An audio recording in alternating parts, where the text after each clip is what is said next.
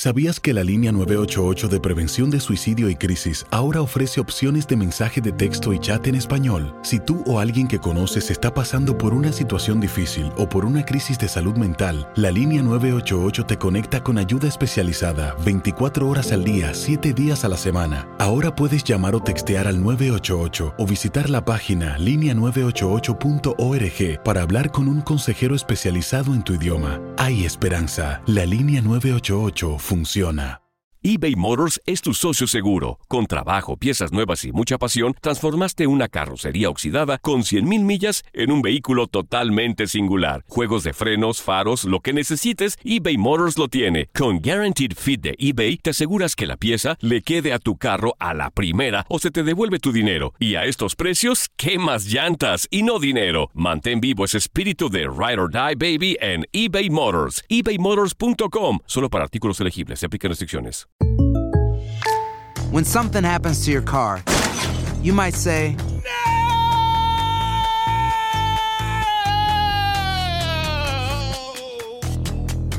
My car. but what you really need to say is something that can actually help. Like a good neighbor, State Farm is there. And just like that, State Farm is there to help you file your claim right on the State Farm mobile app. So just remember, like a good neighbor, State Farm is there. State Farm, Bloomington, Illinois. Boost Mobile tiene una gran oferta para que aproveches tu reembolso de impuestos al máximo y te mantengas conectado. Al cambiarte a Boost, recibe un 50% de descuento en tu primer mes de datos ilimitados. O, con un plan ilimitado de 40 dólares, llévate un Samsung Galaxy A15 5G por $39.99. Obtén los mejores teléfonos en las redes 5G más grandes del país. Con Boost Mobile, cambiarse es fácil. Solo visita boostmobile.com. Boost Mobile, sin miedo al éxito. Para clientes nuevos y solamente en línea, requiere AroPay. 50% de descuento en el primer mes requiere un plan de 25 dólares al mes. Aplican otras restricciones. Visita boostmobile.com para detalles. El fútbol americano de la NFL tiene su espacio en Tu DN Radio, Tu Zona Roja. El podcast donde analizamos, platicamos, debatimos todo lo que rodea al deporte de los emparrillados.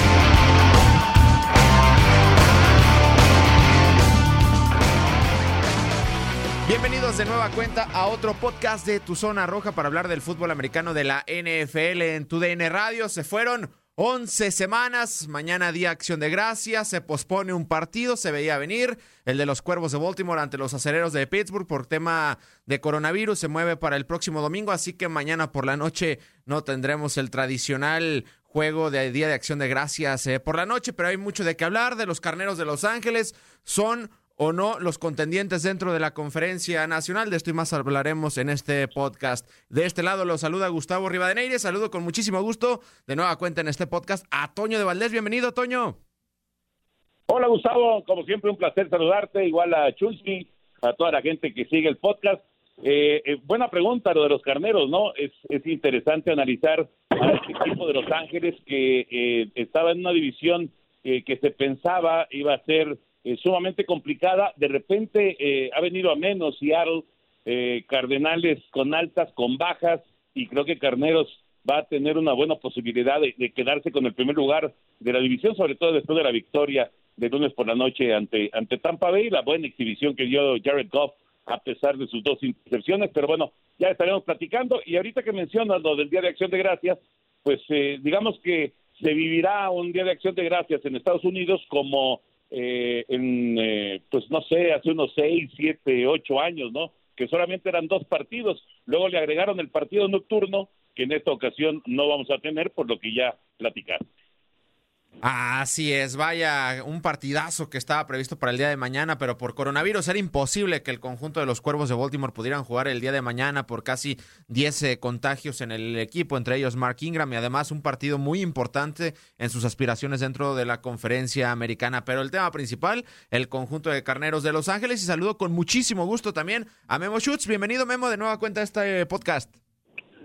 ¿Cómo estás, mi querido Gus? Eh, Antoine, fuerte abrazo Ah, vaya 2020, ¿verdad? Qué cosa, todavía no termina y qué noticias, eh, digo, más allá de la NFL, pero algo que compete, por supuesto, al mundo deportivo, el, terrible fallecimiento de Diego Armando Maradona y que pues, más allá del fútbol, pues eso se está hablando y hay figuras de la NFL inclusive que también han subido a sus respectivas redes sociales comentarios sobre lo que fue Diego Armando para ellos, eh, más, más tiene que ver con los veteranos, ¿no? Porque pues es por épocas, eh, pero el tema es que es alguien que trascendió sin duda alguna los, los, las canchas y que y que tocó a muchas personas. Hablando de la NFL, pues sí, se, pone muy bueno, ¿no? Eh, eh, lo, de la NFL, lo del jueves por la noche, me queda claro que tenía que ser así. No, no había otra, era, era criminal si se jugaba. Bueno, vaya, la temporada de por sí como se está jugando, eh, se, se hizo se hizo de una manera que no fue la adecuada.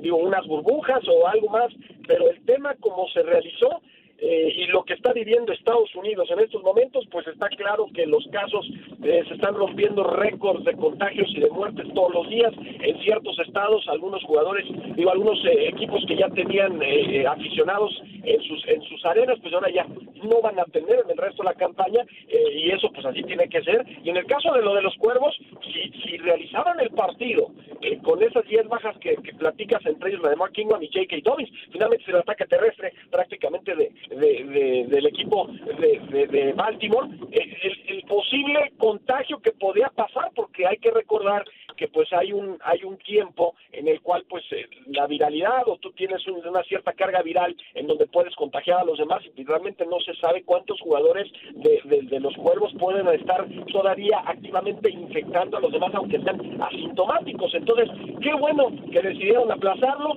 Eh, el tema es que yo creo que conforme vayan pasando las fechas va a ser mucho más complicado eh, y, y, vamos a ver qué pasa a ver si la NFL puede terminar la temporada porque pues cada vez está peor esto Así es, y comenzando con el tema de los carneros de Los Ángeles, eh, Toño, líderes en el oeste dentro de la conferencia nacional, hace un par de años tuvieron una temporada de ensueño espectacular, llegando hasta el Super Bowl y cayendo ante los Patriotas de Nueva Inglaterra. El año pasado se terminaron cayendo de una forma terrible y ahora pues han resucitado, generando contratos estratosféricos. Recuerdo que platicaba con ambos cuando convierten a Jalen Ramsey en el esquinero mejor pagado de toda la NFL, en la extensión a Cooper Cup, a Robert Woods, a Aaron Donald, que bueno, ya tenía una extensión ya de hace algunos años y era prácticamente esta temporada de ganar o ganar porque no sabemos si en un futuro vayan a poder mantener este tipo de salarios con los carneros de Los Ángeles. Iniciaron mal y se han puesto ahorita como contendientes en la conferencia nacional. No sé cómo los veas, eh, Toño,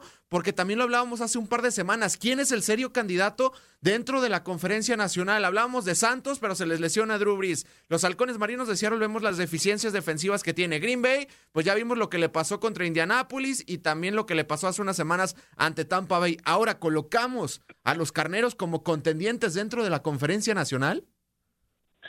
Yo, yo, yo los coloco, sin duda. Me parece que es un equipo que, eh, sobre todo a estas alturas de la campaña, ya, ya avanzada la temporada, empiezan a, mostrar cosas eh, muy importantes que le, dan eh, la gran posibilidad de terminar primero en su división. lo, lo del lunes, con los dos receptores, con Woods y con Cobb, 23 recepciones entre los dos, es auténticamente una locura. Hay, hay, hay partidos en que un coreback no tiene 23 pases completos y aquí fueron solamente para dos receptores. Claro, tiró 51 pases en el partido Jared Goff. Fue pues una serie de ofensiva aérea con eh, también con Tom Brady que tiró 48 pases, o sea, estamos hablando de 99 pases que se lanzaron en el juego de lunes por la noche, pero Carneros me parece que eh, tiene una, una defensiva sólida, que eh, pues está por encima de, de, la media de la NFL que te puede en un momento dado resolver un partido, ya sea con una captura, con una intercepción, como pasó en el juego en contra de Tampa Bay. Y, el ataque, el ataque con eh, Jared Goff me parece que otra vez se siente cómodo. Eh, cuando pues el momento de, de, dejar ir a, Todd Gurley, eh, pues sí como que causaba dudas, ¿no? ¿Qué va a pasar? el complemento del coreback en, en el backfield ya no va a estar pero finalmente se las han arreglado para, para ganar partidos, para jugar bien, y, me parece que Carneros es contendiente, Gustavo, para, para pensar en postemporada. Sigo pensando en Nuevo Orleans ¿eh? como, como el contendiente número uno, eh, con todo y la lesión de Drew Brees. Vamos a ver qué tanto tarda en regresar y cómo regresa también Drew Brees.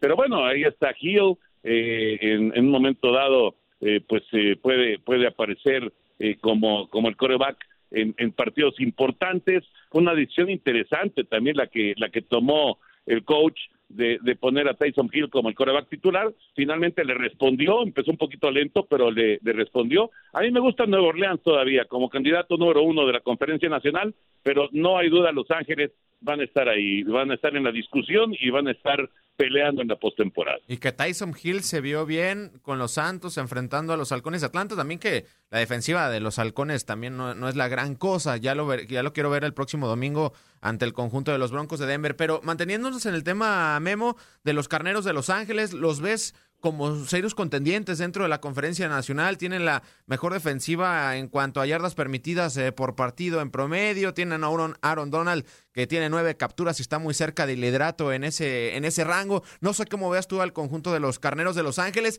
y si el eslabón más débil de este conjunto es Jared Goff.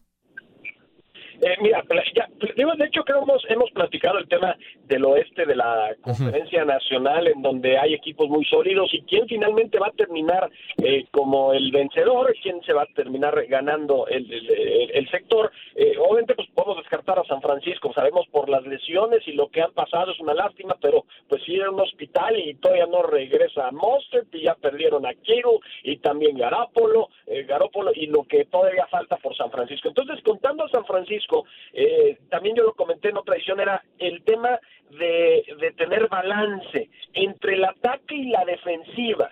Y de estos equipos, estamos hablando de los Rams de Arizona y de Seattle, el mejor de todos es el equipo angelino. porque Arizona, entrando a la semana, a la semana número 10, Arizona era, era el mejor ataque, promediando más de 425 yardas por partido. Era la número uno, Seattle la número tres, porque sabemos que ellos anotan 58 mil puntos. El tema es que también a la defensa les anotan 59 mil, y ese es el gran problema con Seattle. Y los Rams estaba instalado en el puesto número 7, es un ataque que, que sí ha tenido algún, algunas lesiones. El novato Kamehurst no ha estado 100%, Darrell Henderson también, que por ahí tuvo un problema muscular. Pero bueno, pues ahí está, ya decía Toño Cooper Cup, Robert Woods y también Everett, que ya regresó, y Tyler Higby, es decir, tiene una buena línea ofensiva. Eh, perdieron a Westworth, sí, en la línea ofensiva con un hombre clave, pero pues sigue siendo un equipo muy sólido y en el número 7. Pero si vemos del otro lado, en la defensa. En la defensa Seattle es la peor de la liga. Entonces, pues tienes luz y sombra en el ataque y en la defensa con Seattle. Arizona es la número 18, así que de ser la número uno en el ataque es la número 18 en la, en la defensiva. Y los Rams, ya lo platicabas, ha estado o en el peldaño 2 o en el 1. Es de las mejores defensivas que hay en la liga y su ataque está en el, entre los siete mejores. Así que el balance que ha mostrado el cuadro de Sean McVay es de llamar la atención. Y otro dato que para mí es impresionante desde que McVeigh tomó el equipo, cuando tienen ventaja después de dos cuartos, cuando se van al descanso y van para el tercer periodo, su equipo tiene marca de 32-0. Si nunca ha perdido McVeigh cuando sus Rams tienen la ventaja tras dos cuartos, se demostró en el partido pasado, cuidado con Los Ángeles, que está cerrando muy bien la temporada y que es un equipo que tiene armas muy importantes en las posiciones claves, en donde uno podría decir el eslabón más débil es Jared Goff, pero Goff ya sabe lo que es ganar, Goff también ya sabe lo que es llegar al Super Bowl. Y Goff además tiene un gran mentor como es Sean McVay y ha funcionado muy bien el binomio. Así es. Y Toño, quisiera también saber tu opinión sobre Jared Goff, porque desde que eh, ingresó a la NFL en el 2016, debatible si fue o no la primera selección, si había más calidad en ese draft, etcétera, y nos ha mostrado prácticamente todas las facetas. Recordar que pues cuando llega a la NFL no lo toma Sean McVay, lo toma Jeff Fisher y no completaba un pase de tres yardas. Es la realidad de las cosas. En su primera temporada lo toma Sean McVay y se convierte en un coreback espectacular, sobre todo ese 2018 donde termina lanzando 32 pases de anotación, 12 intercepciones, casi llega a las cinco mil yardas, pero tuvo su bajón el año eh, anterior. Le dieron un contrato de 110 millones de dólares garantizados, entonces habrá que exprimirle, sacarle el jugo y creo que ha cometido algunos errores, pero también sigue siendo el Jared Goff que esperemos vuelva a ser el del 2018. No sé cómo veas esa situación del mariscal de campo de Los Ángeles. Mira, yo lo que pienso sobre Goff es que eh, definitivamente lo que hemos visto hasta el momento, una carrera que todavía es corta, eh, lo que hemos visto en la NFL es eh, pues eh, un contraste enorme, ¿no? Todavía no se muestra como pues ese jugador número uno de todo el reclutamiento, lo que esperas del jugador número uno de todo el reclutamiento colegial. O sea, cuando tú piensas en el número uno, pues piensas en que te viene a cambiar totalmente la decoración. Lo hizo con la llegada al Super Bowl y luego se cayó pero me parece que eh, todavía todavía tiene crédito como para eh, pues eh, buscar cosas importantes creo que es un coreback con, con, muy buenos recursos con muy buen brazo. Y, fíjate lo que son las cosas no si, si, si hacemos una comparación que hay quien dice que las comparaciones son odiosas esa discusión de Jared Goff y de Carson Wentz para ver a quién tomaban primero en aquel reclutamiento finalmente se fue Goff con los Carneros y luego se fue Wentz con las Águilas de Filadelfia, pues ahora Wentz es el que parece que ya no tiene futuro en, el equipo de las Águilas. Y, creo que Goff sí tiene futuro y, un futuro muy interesante con los Carneros de Los Ángeles. Yo creo que todavía tiene crédito, Gustavo. Me parece que todavía eh, hay, hay mucho, tiene mucho que ofrecerle a, esta organización y, eh, claro, lo que lo que quiere la afición de Los Ángeles, la, la, afición de los Carneros es el, título del Super Bowl, eh, más eh, más que, que, partidos espectaculares como el de lunes de casi 400 yardas, lo que quieren es un título y si no llega a ese título, entonces pues se habrá convertido en una decepción Jared Goff. Pero insisto, todavía su carrera es, es joven. Y manteniéndonos, Memo, dentro de la conferencia nacional, pues hablar de los eh, Bucaneros de Tampa Bay, vuelven a caer. De nueva cuenta, Tom Brady en horario estelar no se vuelve a ver nada bien. De hecho, de los cuatro partidos que ha jugado en horario estelar, solamente eh, sacó una victoria que fue ante los Gigantes de Nueva York y fue un juego eh, cerradísimo. No sé cómo veas esta situación eh, Brady, Bruce Arians, porque Bruce Arians vuelve a decir otro pase, pues a lo mejor mal lanzado, a lo mejor no menciona a Brady, pero indirectamente lo hace, se empieza por ahí a hablar de que no hay una relación buena, no sé cómo es la situación actual de Tom Brady, porque está rodeado prácticamente de estrellas, y es un equipo, pues o gana este año o no sé qué vaya a pasar con el conjunto de los Bucaneros de Tampa Bay. Tiene el mejor, tiene el mejor equipo eh, de receptores que de su carrera, eso me queda claro. Y unos dirán, es que los Patriotas, Randy Moss, igual no, discúlpenme, nunca tuvo en un equipo alguien como Mike Evans, como Chris Godwin, Antonio Brown, Rob Gronkowski, Cameron Braid, digo, ahora se lastimó Jay Howard, pero pues tú tienes esto más una línea ofensiva que es bastante buena, tienes dos corredores sólidos como son Ronald Jones y Leonard Fournette, es decir, tiene todas las armas de lo que se quejaba Brady en Nueva Inglaterra, ahora sí tiene un trabuco. El tema es, y lo hemos eh, también creo que hemos tenido esa discusión y, lo platiqué alguna vez también con Toño. Es, eh, para los mariscales de campo, mira, algo que tú no puedes eh, ganarle es al tiempo.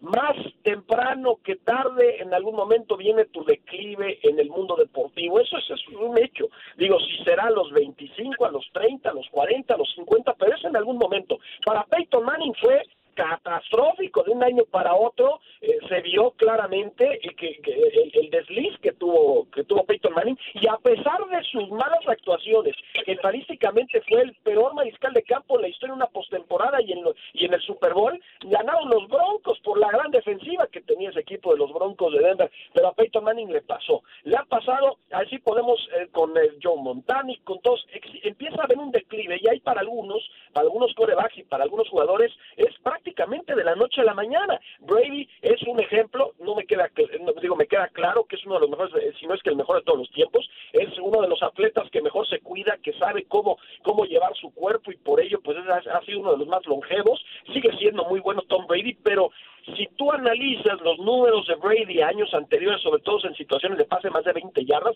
no ha completado uno, creo, desde el inicio de la campaña. Eh, y ha tenido varias oportunidades, es decir, se le empiezan a ver algunas situaciones en donde Tom Brady ya no es Tom Brady, así como suena, ya no es ese Tom Brady que conocemos y, podrá seguir siendo eh, muy inteligente y tendrá un colmillo largo y retorcido y podrá seguir ganando partidos, pero claramente hay algo, no sé si estás de acuerdo conmigo, Gus Toño, hay algo que yo ya no veo a ese Tom Brady de antaño, algo le ha pasado y en los juegos de prime time donde más brillaba es donde peor se ha visto, donde lanza algunos pases que son increíbles, las intercepciones que tuvo en el partido pasado, y no solo eso, ya está haciendo, bueno, sabemos que los Patriotas luego eran especialistas para hacer algún tipo de situaciones extrañas y trampas, pero eso de la no es el pase, eh, ¿no? Para tratar de conseguir la, la, recepción, pues eso ya también habla de algún tipo de desesperación por lo que está pasando Tom Brady. Y es que al final, eh, Toño Memo, pues son ya 43 años de edad. Veíamos esa declive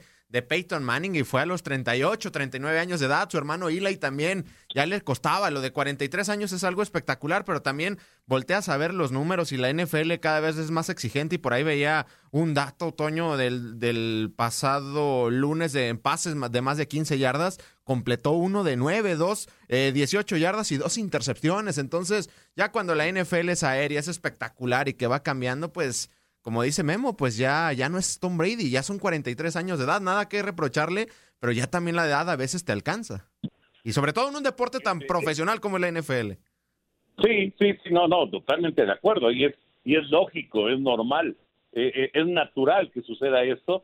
Eh, vamos a ver cómo, cómo se, se, termina esta campaña de Tampa Bay. yo todavía quiero ver los partidos decisivos, cómo está Brady, cómo se plantea el partido. Eh, ahorita que decías que fue un pase completo de más de 15 yardas, fueron tres, pero dos a los defensivos, bueno, al defensivo que fue el mismo, fue el mismo el que interceptó. déjenme darles un dato que realmente sí es revelador, que yo no conocía que existiera e, este dato, pero bueno, más pases malos por un coreback en esta temporada.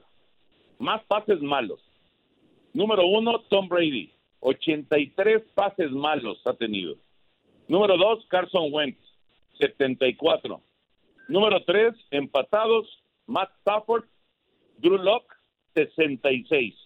O sea, Brady está en primer lugar de estos pases malos que evidentemente son de esos pases que o son interceptados o, muy cerca de ser interceptados o que volaron al receptor que estaba eh, desmarcado, etcétera, etcétera, ¿no? Yo no conocía esta estadística y, para mí es una estadística muy, muy reveladora de lo que ha sido la campaña de Brady, que sí ha tenido sus momentos buenos, por supuesto, pero también ha tenido momentos muy malos. Yo quiero ver el final de la campaña y vamos a ver cuando lleguen los, los partidos de máxima presión, aunque efectivamente en el prime time pues ha estado muy flojo Brady en este 2020, pero bueno, vamos a ver, van a estar en postemporada, el equipo de Tampa va a estar ahí, va a estar en la postemporada, eh, sería una enorme sorpresa y, además una decepción terrible si, si no consiguen eso. Pero yo quiero verlos ahí y quiero ver a Brady ahí en, en, los momentos en, en, donde, pues eh, normalmente, eh, claro que las facultades son importantes, pero lo que tienes en la cabeza es, es más importante todavía, ¿no? Esos momentos de máxima presión, a ver cómo se comporta eh, Brady, cómo se comportan los rivales también, porque va a ser interesantísimo cómo, cómo eh, enfrenten los rivales a, Brady.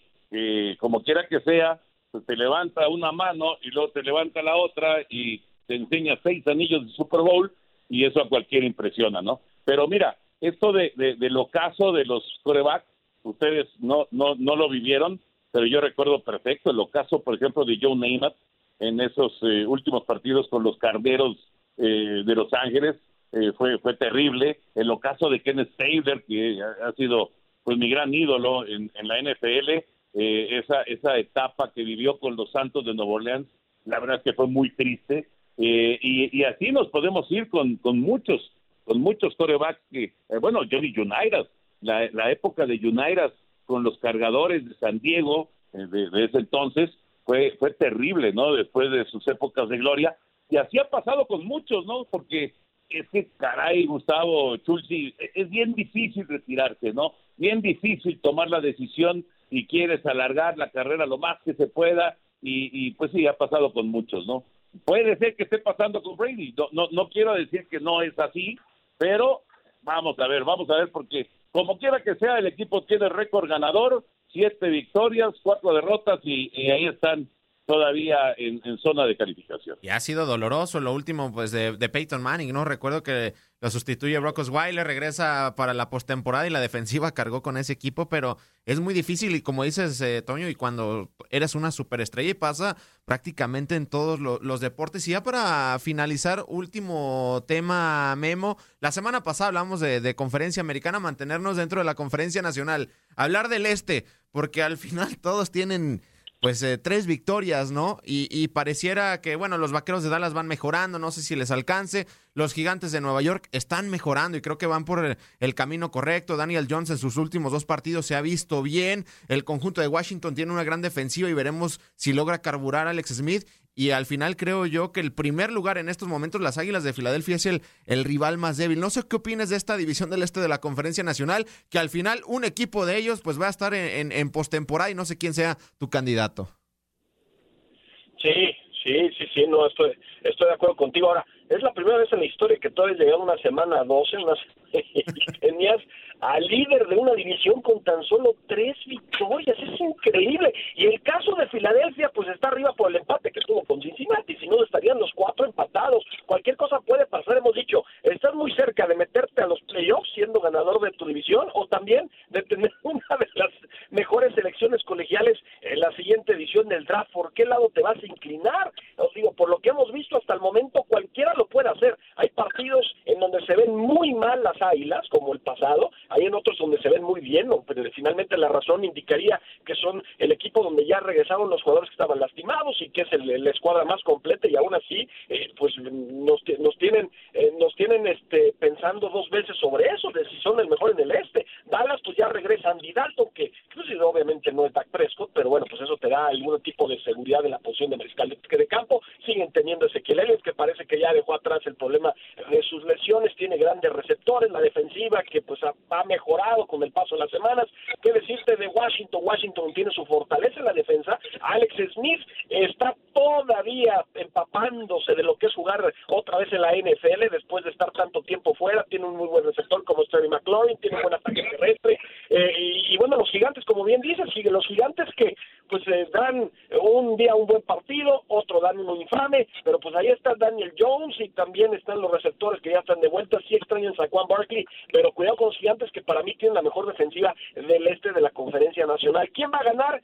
Quién sabe, es un volado, estoy de acuerdo. El menos peor es el que finalmente se va a meter a la postemporada, le va a poder hacer cosquillas al resto de los equipos, no hay forma. Es decir, van a meterse a playoff y se van a despedir. El tema es si quieren un partido más para ganar algunos otros millones de dólares, pero yo me iría más a pensar en el draft y en ir por uno de los buenos mariscales de campo que van a estar en, eh, en, las selecciones colegiales. Sí, ayer veía por ahí un programa en NFL Network y hablaban de los cuatro equipos y pareciera, por ejemplo, Toño, dicen que los Giants es el equipo que va en mejor camino hacia el futuro, pero volteas a ver el calendario, quitas a Cincinnati, su rival de este fin de semana, y se le viene Seattle, se le viene Arizona, Cleveland, Baltimore. O sea, el calendario está bravísimo, el futuro es bueno. Volteas a ver también el calendario de Washington y es complicado, el de Dallas también. Pero bueno, al final de cuentas, mañana en Día de Acción de Gracias, en la comida, pues vamos a tener un partido atractivo con implicaciones de playoffs como es el de los Cowboys ante los Redskins, aunque entre los dos sumen apenas seis victorias. ¿Cómo, cómo entender esta división? ¿no? Yo creo que es una de esas eh, historias que se contarán en, los próximos años, en las próximas décadas. Sí, en el 2020, en el loco 2020, nos tocó una división este que en la semana 11 eh, solamente, solamente eh, había tres victorias para cada uno de los equipos.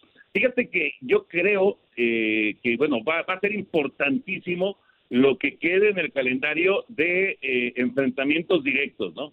los enfrentamientos directos, los enfrentamientos dentro de la división, como el que vamos a tener justamente con el Dallas Washington, porque es indiscutible que eh, con el resto de la de, lo que es la liga, eh, tanto de la conferencia nacional como inclusive los partidos de interconferencia, les está costando mucho trabajo, ¿no? Es, es una, una etapa sumamente complicada para cada uno de los cuatro equipos de la división.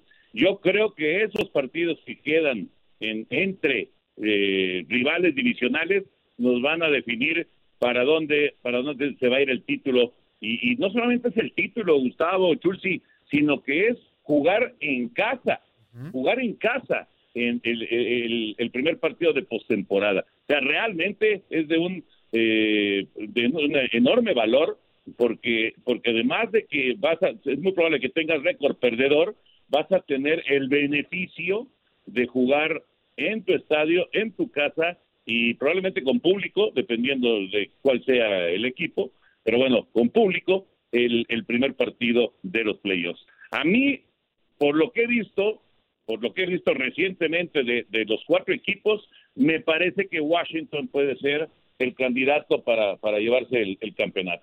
Pero el, Dallas que vimos en la capital de los Estados Unidos eh, hace unas semanas, que fue arrasado, completamente arrasado por, eh, Washington, eh, es, un Dallas distinto al que hemos visto en estas últimas versiones contra Pittsburgh y, y, el, y el fin de semana, ¿no? Entonces, Vamos a ver, vamos a ver, pinta atractivo el partido, pero le repito, los duelos divisionales creo que nos van a determinar finalmente el campeón ahí en el este de la Nacional. Y ahora que mencionas ya la capital de los Estados Unidos, pues está maldita la lesión de Alex Smith, eh, el golpazo que le meten Andy Dalton hace unas semanas y ahora la triste lesión de Joe Burrow, vaya que está maldita la capital de los Estados Unidos, la casa de los del Washington Football Team. Ya iba a decir los Pieles Rojas, los ex Pieles Rojas. Pero bueno, nosotros llegamos a su fin a este podcast, a disfrutar el Día de Acción de Gracias en NFL, o sea, doble cartelera, Detroit ante los Tejanos y el gran juego que esperemos entre el Washington Football Team y el conjunto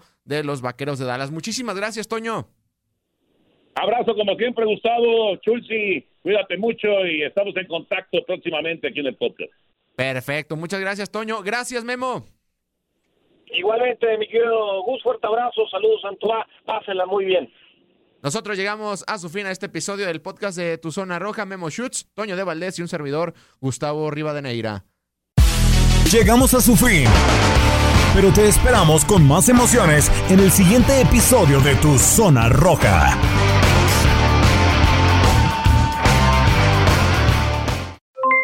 Aloha mamá, ¿dónde andas? Seguro de compras tengo mucho que contarte. Hawái es increíble. He estado de un lado a otro con mi unidad. Todos son súper talentosos. Ya reparamos otro helicóptero Blackhawk y oficialmente formamos nuestro equipo de fútbol. Para la próxima te cuento cómo voy con el surf y me cuentas qué te pareció el podcast que te compartí, ¿ok? Te quiero mucho. Be All You Can Be, visitando goarmy.com diagonal español. Boost Mobile tiene una gran oferta para que aproveches tu reembolso de impuestos al máximo y te mantengas conectado. Al cambiarte a Boost, recibe un 50% de descuento en tu primer mes de datos ilimitados. O, con un plan ilimitado de 40 dólares, llévate un Samsung Galaxy A15 5G por $39.99. Obtén los mejores teléfonos en las redes 5G más grandes del país. Con Boost Mobile, cambiarse es fácil. Solo visita boostmobile.com. Boost Mobile, sin miedo al éxito. Para clientes nuevos y solamente en línea, requiere AroPay. 50% de descuento en el primer mes requiere un plan de 25 dólares al mes. Aplican otras restricciones. Visita Boost para detalles. For the ones who work hard to ensure their crew can always go the extra mile, and the ones who get in early so everyone can go home on time, there's Granger, offering professional grade supplies backed by product experts so you can quickly and easily find what you need. Plus, you can count on access to a committed team ready to go the extra mile for you. Call, clickgranger.com, or just stop by. Granger, for the ones who get it done.